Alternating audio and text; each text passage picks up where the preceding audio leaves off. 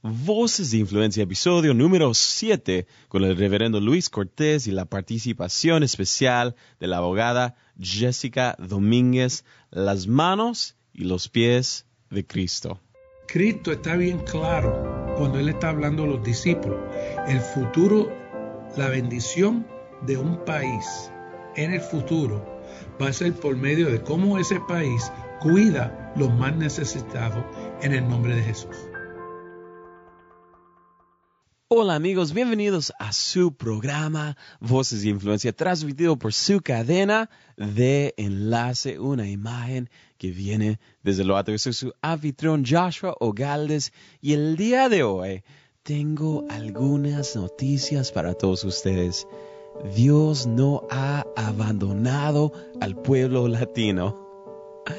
Dios ama al pueblo latino. Dios tiene algo especial para el pueblo latino. Y hoy en Voces de Influencia tenemos a dos invitados que tienen una pasión para el bien común. Dos personas que han dedicado sus vidas para servir a sus comunidades. Dos personas que están siendo las manos y los pies de Cristo aquí en este mundo en una conversación que te da animar desafiar, inspirar con nosotros en esta primera entrevista de este episodio en el lanzamiento de su nuevo libro Mujeres Victoriosas en la ciudad de Burbank, California, la abogada Jessica Domínguez.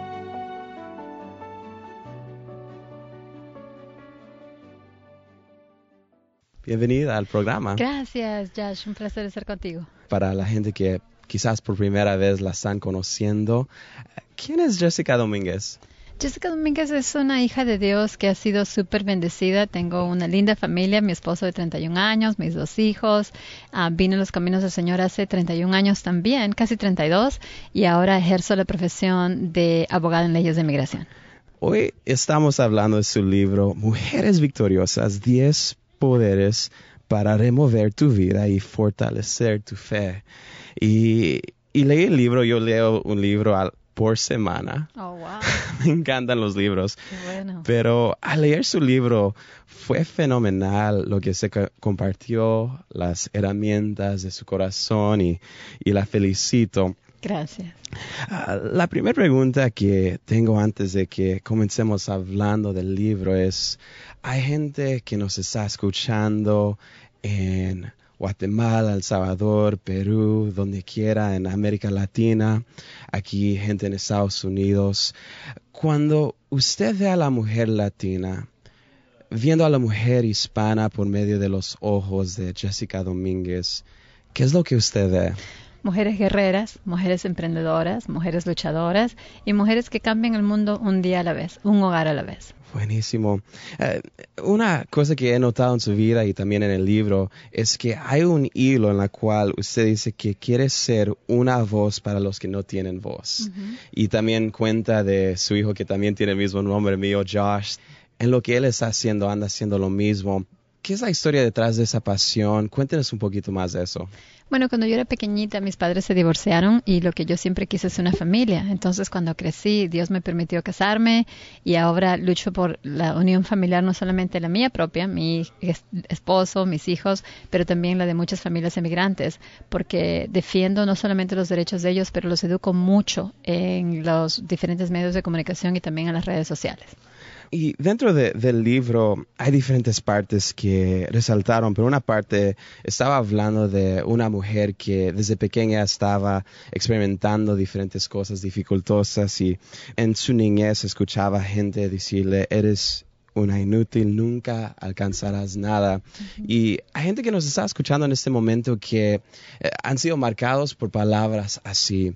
Y eh, en el libro nos está comunicando especialmente a las mujeres cómo pueden ser mujeres victoriosas, cómo puede una mujer cuando ha sido maltratada con palabras, con hechos, uh, puede levantarse después de eso? Bueno, primero quiero felicitarte, Josh, porque estás muy joven y estás bien preparado para lo que haces, porque en el libro hablo del poder de la preparación y veo que en tus preguntas reflejas que leíste muy bien el libro. y definitivamente yo creo que existen muchas personas que todavía viven en una cárcel emocional, en un pasado donde desafortunadamente fueron víctimas. Yo creo que cuando tenemos un Dios viviente en nuestras vidas, al cual no solamente honramos diciendo yo creo que existes, pero honramos con nuestras acciones y decimos yo sé que existes porque creo cada una de tus promesas. Entonces empiezas a creer que eres especial, empiezas a creer que eres única, empiezas a creer que eres valiosa y lo que te dijeron en el pasado o el daño que te hicieron en el pasado quedó atrás porque tu Dios victorioso, que ya ganó todas las batallas, dice que el veredicto es que ya ganaste. En otra parte del libro, otra cosa que usted habló ahorita mismo de la preparación, pero usted dice, no podrás brillar por casualidad no resplandecerás si no te vuelves intencional. ¿Qué es la importancia de ser una mujer intencional? Bueno, como mujeres podemos vivir una vida a la deriva, acostarte todas las noches cansada, levantarte en la mañana y hacer todos los quehaceres que tienes que hacer, pero si no tienes un propósito, si no sabes cuál es ese llamado intencional que te va a dar esas ganas para seguir adelante y no tomas cada acción que sea una acción intencional y piensas intencionalmente en cómo cumplir con ese propósito, se te van a escapar los días y se te puede ir ese llamado especial que tienes en la vida hasta que pasen décadas cuando puedas entender cuál es tu propósito especial. Mm. Usted habla mucho del poder de las palabras, de, la forma que hablamos con nuestros hijos, cónyuges, amigos, pero algo que he notado, he escuchado, es que muchas veces veo que hay mucha envidia entre las mujeres.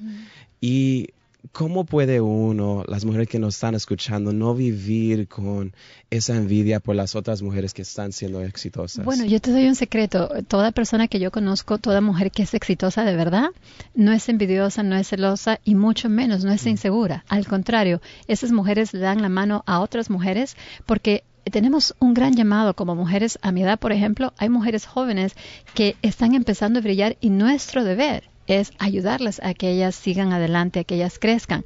Y si no lo hacemos, déjenme contarles que uno de mis secretos es que la envidia te quita en lugar de mm. añadir. Porque mm. cuando tú le envidias a esa persona, te lo estás quitando a ti mismo. No envidies, yo te, ya Dios te dio demasiado. Da y comparte con otras mujeres para que ellas también puedan tener un camino de éxito, porque Dios te va a multiplicar ese mm. sentimiento y esa oportunidad para otras.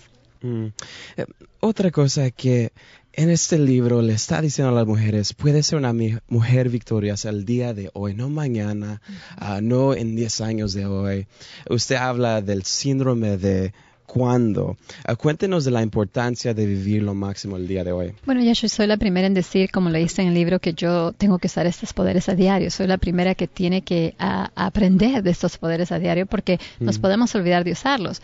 Pero definitivamente, cuando digo que vivamos en el ya, es porque si piensas en un futuro o si piensas en un pasado, lo que sucede es que estás desperdiciando ese minuto tan lindo por enfocarte en cuando yo termine la escuela, cuando yo me compre el mm. carro, cuando tenga la casa, cuando me case no, sé feliz en tus circunstancias en este momento. Si estás soltera, disfruta esa soltería. Agradecele a Dios que vas a usar ese tiempo de una manera sabia. Cuando te cases, también disfruta ese momento que estás mm. casada. Eh, si eres una mamita que te quedas en casa, qué honor. Disfruta ese momento porque cuando crezcan tus hijos ya vas a tener oportunidad de hacer más. Mm. Tenemos dos más preguntas. A las personas que nos están escuchando, a las mujeres en todos los países que nos están escuchando, ¿hay algo que está dentro de su corazón que quisiera compartir con nuestra audiencia? Absolutamente, que me encanta que se haya tomado el tiempo de escuchar este programa como el tuyo, porque pienso que como mujeres necesitamos edificarnos, necesitamos alimentarnos de programas positivos. Entonces, definitivamente, necesito que tengamos esa actitud de tomar tiempo para nosotras mismas alimentándonos con esto. Mm. Y le pregunto a el día de mañana, cuando usted haya dado su último suspiro y la estén recordando a Jessica Domínguez, ¿cómo quiere que la recordemos? Como una hija de Dios que a día a día tenía que aprender cómo cumplir ese propósito para el cual Dios me puso en esta vida y que con mi historia pude compartir con otras mujeres el mensaje que Él me dio y el mensaje es muy claro. Cada mujer tiene una historia que contar y esa mm. historia no le pertenece a ella, le pertenece a Dios y por lo tanto tenemos que contarla para que otras mujeres sean afectadas positivamente y aprendan que del dolor, del abandono, de mm. todo lo negativo en la vida, siempre hay un Dios que te agarra de su mano derecha y te dice, ven conmigo, yo le voy a enseñar al mm. mundo que yo puedo. Tú tal vez sola no vas a poder, pero conmigo todo es posible. Amén. Para las personas que quieren adquirir el libro o quizás conectarse con usted y todo lo que está haciendo, ¿qué es la mejor forma que pueden estar? Gracias. Estamos en una página que se llama mujeresvictoriosas.com, mujeresvictoriosas.com, y tenemos el libro en Barnes Noble, es en Target, en Walmart y en los países latinoamericanos también en las diferentes librerías latinas. Muchísimas gracias. Un placer. Gracias por tu tiempo, Josh. Gracias. Bendiciones a ti y a tu audiencia. Qué gran regalo poder tener a la abogada Jessica Domínguez con nosotros. Continuamos con nuestro tema del día de hoy de ser las manos y los pies de Cristo.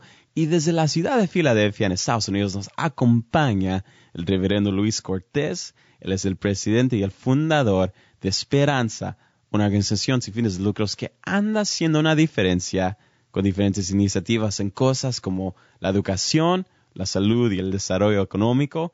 Así que quédense en sintonía porque Dios quiere llenar tu corazón de esperanza y también Dios quiere que tu vida traiga esperanza a los demás. Con nosotros en esta segunda entrevista muy, pero muy especial, el reverendo Luis Cortés.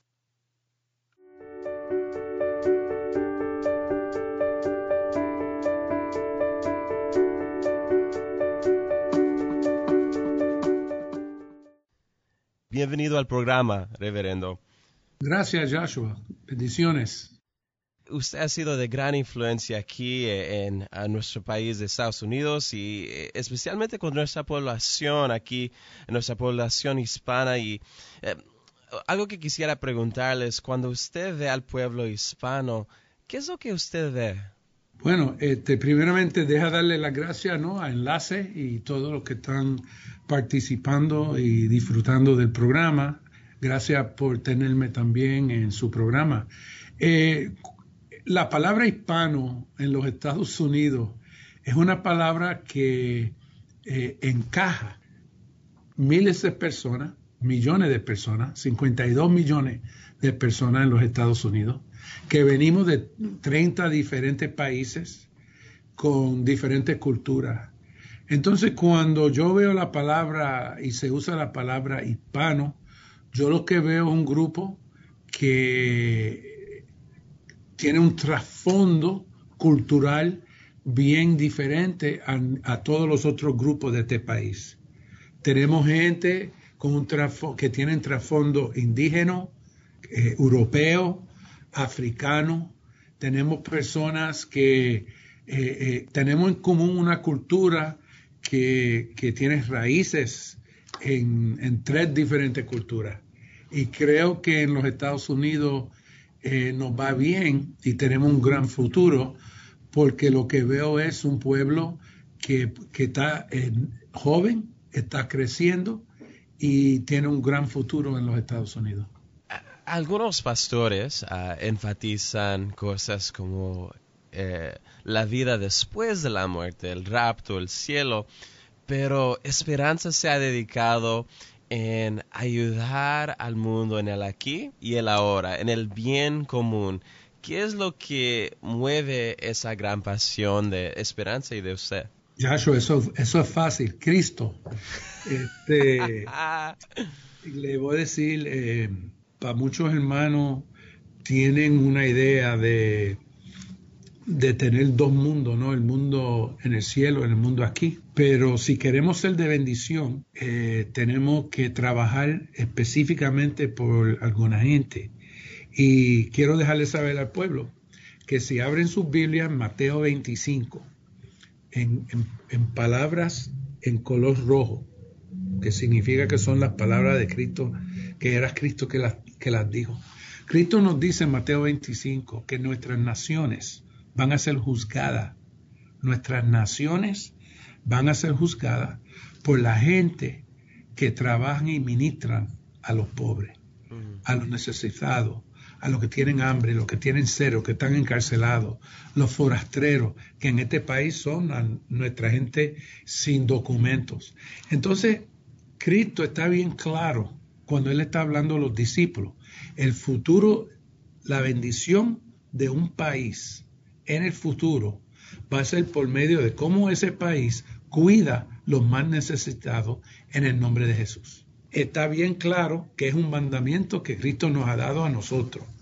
Yo no lo digo porque lo estamos haciendo, Yo le estoy diciendo, Joshua, al pueblo que nos está escuchando, que lean esos versículos y que vean claramente lo que está diciendo Cristo. Mm. Que hay gente que necesitan de Dios y hay gente que tienen problemas físicos.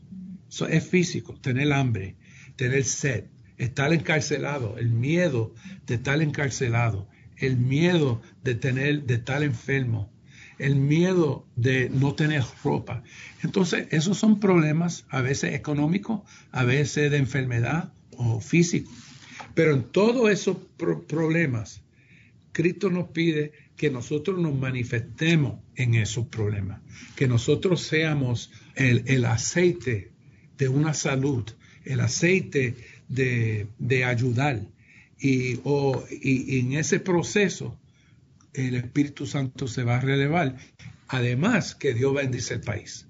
Entonces creo que está bien claro para mí y para muchos de nosotros que nos hemos dedicado a este, este ministerio, a estos tipos de ministerios, que el, trabajo, el trabajo de, de comunidad se hace en el nombre de Dios. No, no, uno no le da un pedazo de pan a una persona que tiene hambre a decirle, oye, tiene hambre, pues si tú aceptas a Cristo te doy este pan. No, no, no le regalamos el pan en el nombre de Cristo. Mm. En el nombre de Cristo. El Espíritu Santo va a hacer resto. Si la persona que necesita reciba, recibe bendición, él o ella sabe de dónde vino.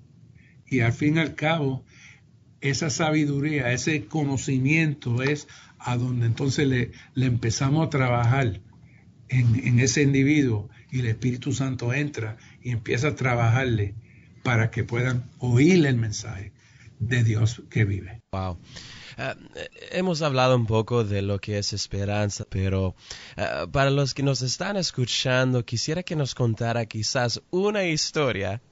Oh, había un joven que llegó en este país, eh, no tenía sus documentos, papá lo había traído.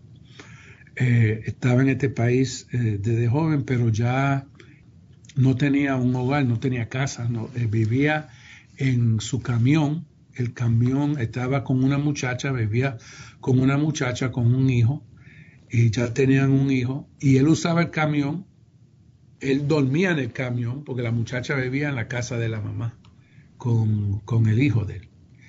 Y él eh, se estacionó afuera de nuestras oficinas a dormir, porque dormía en el, en el truck, la camioneta, o el camión, que él la llenaba con basura y vendía basura.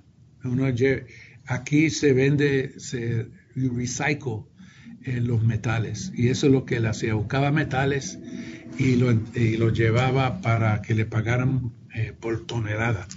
Entonces él, él estaba durmiendo afuera, abre los ojos y lo que ve aquí se, se enseña inglés. Y él entró y pensó, tú sabes, yo debo de, aprender inglés, yo he estado en este país ya más de 10 años y no, nunca, aprendí, nunca fui a la escuela. Él se graduó de la escuela, se graduó del, de nuestro colegio, tenemos un colegio eh, cristiano donde se dan grado asociado en artes y hoy en día tiene un trabajo. Eh, conoció a uno de los pastores que fue capellán se casó, vive con su familia, tiene su trabajo. La vida de él ha cambiado completamente. Él no sabía porque no tenía dinero y nunca entró en un proceso, pero por medio del DACA eh, le dieron una residencia. DACA es, una, un, término legal en este país.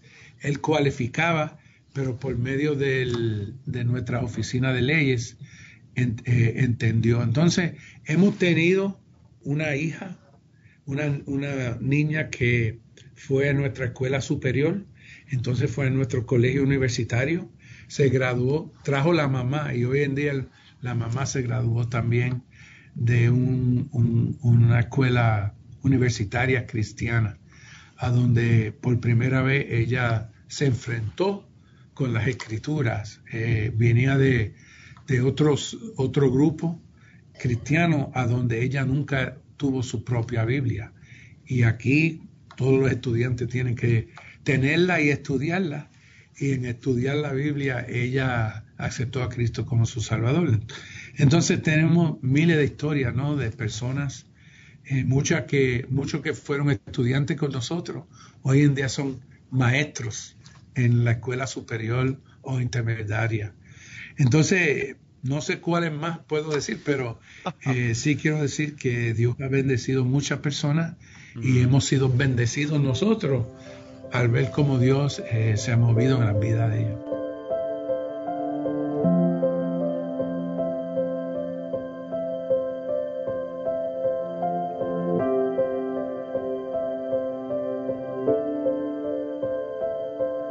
Estás escuchando a Voces de Influencia, transmitido por tu cadena de enlace. Yo soy tu anfitrión Joshua Ogaldes y el día de hoy tenemos con nosotros al reverendo Luis Cortés. En el año 2005, Time Magazine, una de las publicaciones más importantes de Estados Unidos, lo nombró a él como uno de los 25 evangélicos más influentes del país. Aquí en este momento continuamos con su historia.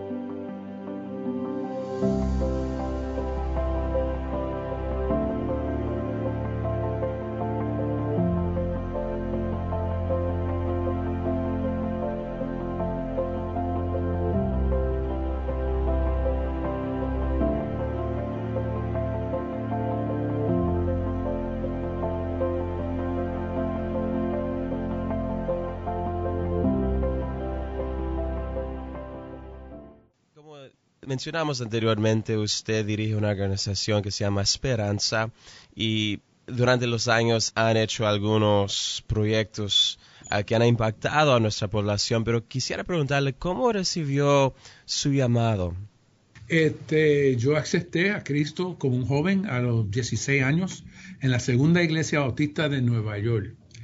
Y em, eh, era un estudiante universitario. Eh, y durante esos años tuve un, maestro de la escuela bíblica que me informó mucho sobre las posibilidades de un ministro, de ser ministro del Evangelio en los Estados Unidos. Y me convenció ir al seminario teológico, que fui al seminario teológico en Nueva York y desde el principio eh, entendí que Dios quería usar eh, me había llamado y quería usarme en la manera que, le ha servido. Mm. Y usted decidió estudiar teología, pero también el desarrollo económico. En ese trasfondo, e, en ese estudio, ¿qué es lo que lo movió a estudiar esas dos carreras? Cuéntenos un poco más acerca de eso. Bueno, primeramente fue los estudios teológicos. Yo pensaba que iba a ser pastor estaba pastoreando en Brooklyn, en Nueva York, pero alrededor de la comunidad habían muchas casas que se estaban cayendo y en esa época empecé a tratar de ver cómo podíamos arreglar las casas. Eh, mi llamado me trajo aquí a Filadelfia en el 81 mm. a enseñar teología en el Seminario Evangélico Bautista de Filadelfia eh, y, a la misma vez que estaba haciendo ese trabajo, ese ministerio, eh, vi que la comunidad hispana tenía muchas necesidades y una de las mayores necesidades era vivienda. Este, no, no se encontraban casas buenas. el barrio, como se llama aquí, el barrio tenía muchas casas eh, que se estaban cayendo y en sí la iglesia tenía un, unos edificios, eh, quería arreglarlo y no entendía cómo hacerlo. Y tuve que ir a la escuela para aprender cómo se hace un proyecto económico, un desarrollo económico. Y después de la maestría eh, reunimos un grupo de pastores, nos reuníamos para oración y para dialogar sobre los problemas de la ciudad y en esa época esos, esos pastores me llamaron eh, y me, me, preguntaron, Luis, ¿usted cree que puede empezar una organización de desarrollo económico? Mm. Eso fue en el 86, 1986. Mm. Eh, fui el primer empleado de la organización que se llama o se conoce como Nueva Esperanza aquí en Filadelfia. Mm. Hoy en día tenemos sobre 400 empleados. El primer presupuesto era de como 60 mil dólares anuales. Hoy en día el presupuesto es de casi 40, 42 millones de dólares anuales. Empezó todo con un grupo de pastores, siete pastores orando y pensando así, ¿qué podemos hacer juntos para el futuro? Buenísimo. Ah, mientras hay otras personas que buscan otras formas de impactar al mundo, usted ha sido muy vocal en su dedicación a la creación de instituciones. Y eso me parece muy, pero muy interesante. Ah, cuéntenos un poco más acerca de eso. Bueno, em, como le mencioné, estábamos trabajando con un grupo de pastores, estábamos ministrando juntos. Eh, en diferentes iglesias, eran siete denominaciones diferentes. Asamblea de Dios, Metodista, luterana, presbiteriana, independiente, bautista y iglesia Mission Board, eh, Pentecostal Mission Board. Y lo que teníamos, lo que eh, conocimos fue que cuando ayudábamos a una persona bien y le, aportábamos mucha ayuda, ellos se mudaban, se iban de la comunidad y se iban de la iglesia local. Eh, se mudaban a, otras zonas mejores que ofrecían más en términos de vivienda y seguridad para su familia, compraban eh, autos nuevos o, mejores y no, no querían estacionarlo en las calles cerca de la iglesia, en los barrios. Y al principio los pastores se sentían mal mm. y con el tiempo reconocimos que esa era parte de nuestro ministerio. Pero si se te van mucha de la gente, entonces qué pasa de la iglesia local y qué pasa de la comunidad local. Y ahí fue a donde nos dio la idea, si creamos la institución, la institución sigue, tiene vida, tiene permanencia, sigue creciendo y los miembros que se van pueden regresar a la iglesia los domingos, pero si no quieren ser parte de la comunidad ya o de la iglesia local, entonces por lo menos la institución que hemos empezado siguen y siguen creciendo y traen y son de beneficio a la comunidad hispana. Mm. E, entonces, más allá de impactar solamente a las personas de ahorita, es algo que impacta generación tras generación tras generación. Para usted, reverendo, ¿qué significa ser una voz de influencia? Acceso a personas que de poder para defender lo que no pueden entrar este, en el mismo salón. Eh, hemos tenido la oportunidad de, trabajar con y, ministrar con diferentes líderes adentro de la iglesia y también políticamente.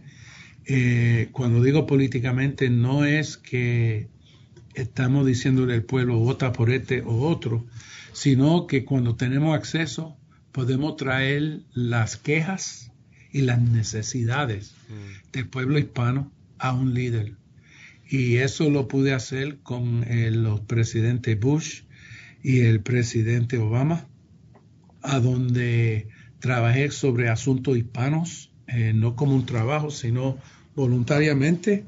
Hablaba con esos presidentes y con los líderes de nuestro Congreso sobre las necesidades del pueblo hispano y específicamente de los indocumentados que en este país sufren mucho y ha habido eh, un ataque, ¿no? un ataque que yo considero inmoral, un ataque inmoral a mucha gente que, que han llegado aquí tratando de mejorar su familia, como todos los restos que han llegado aquí, porque el único grupo nativo de este país son las gente indígenas de las Américas. Eh, no hay ningún europeo que está en este país que, es indígena a, los Estados Unidos.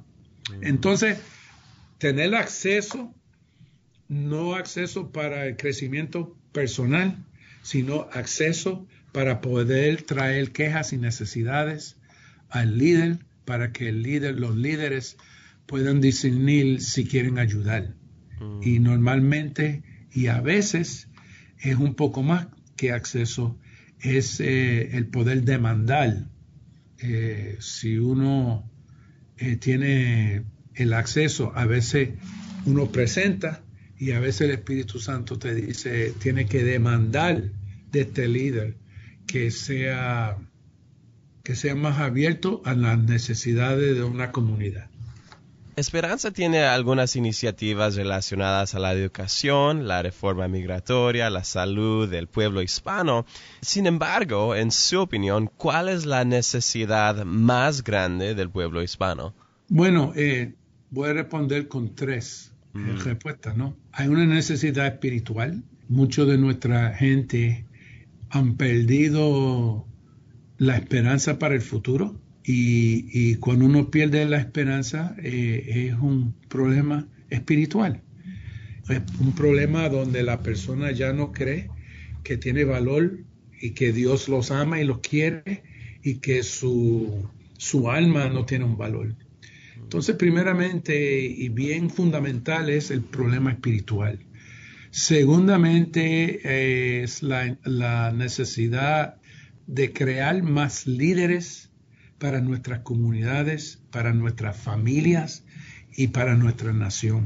Mm. El futuro de este país, de nuestro país en los Estados Unidos, va a depender mucho del desarrollo del pueblo hispano, el desarrollo académico del pueblo hispano y el desarrollo del liderazgo en las comunidades hispanas.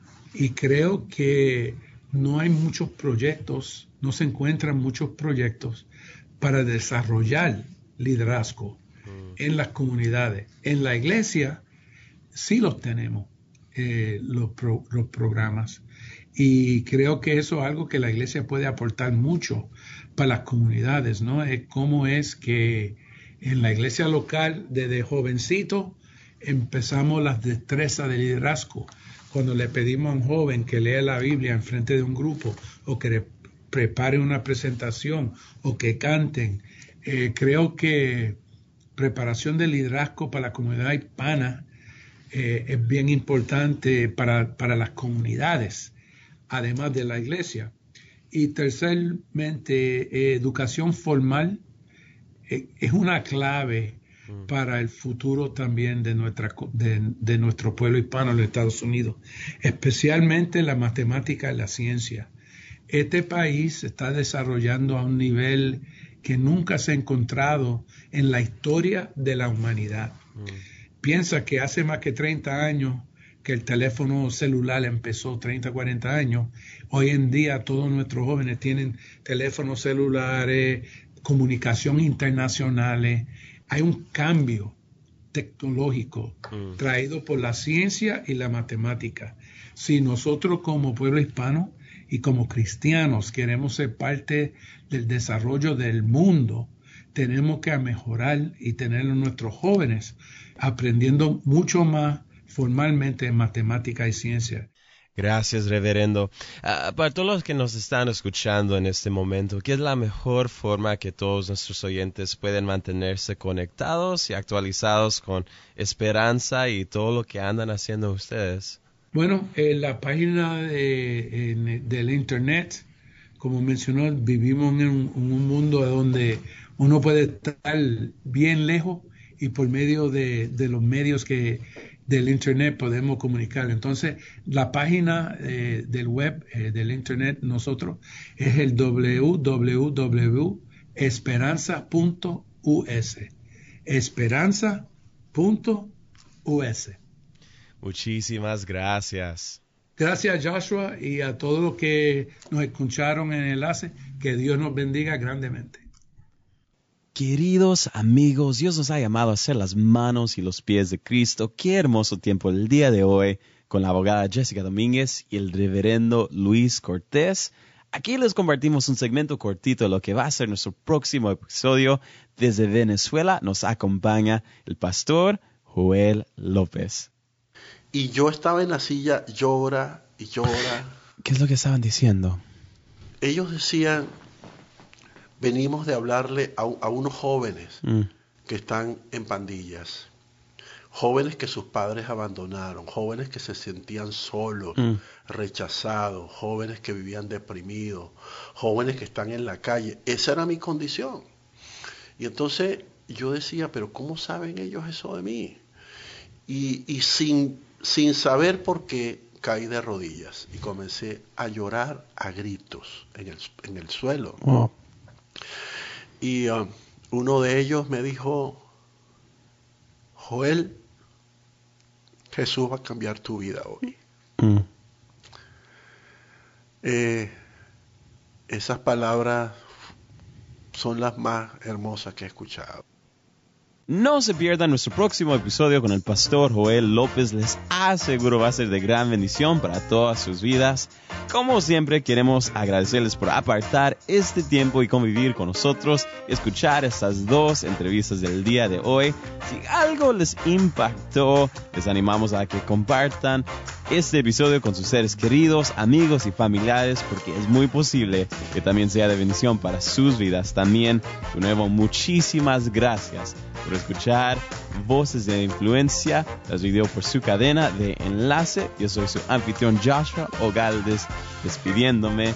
Hasta la próxima, mis queridos amigos. Un fuerte abrazo todos aquí en enlace. Que Dios les bendiga.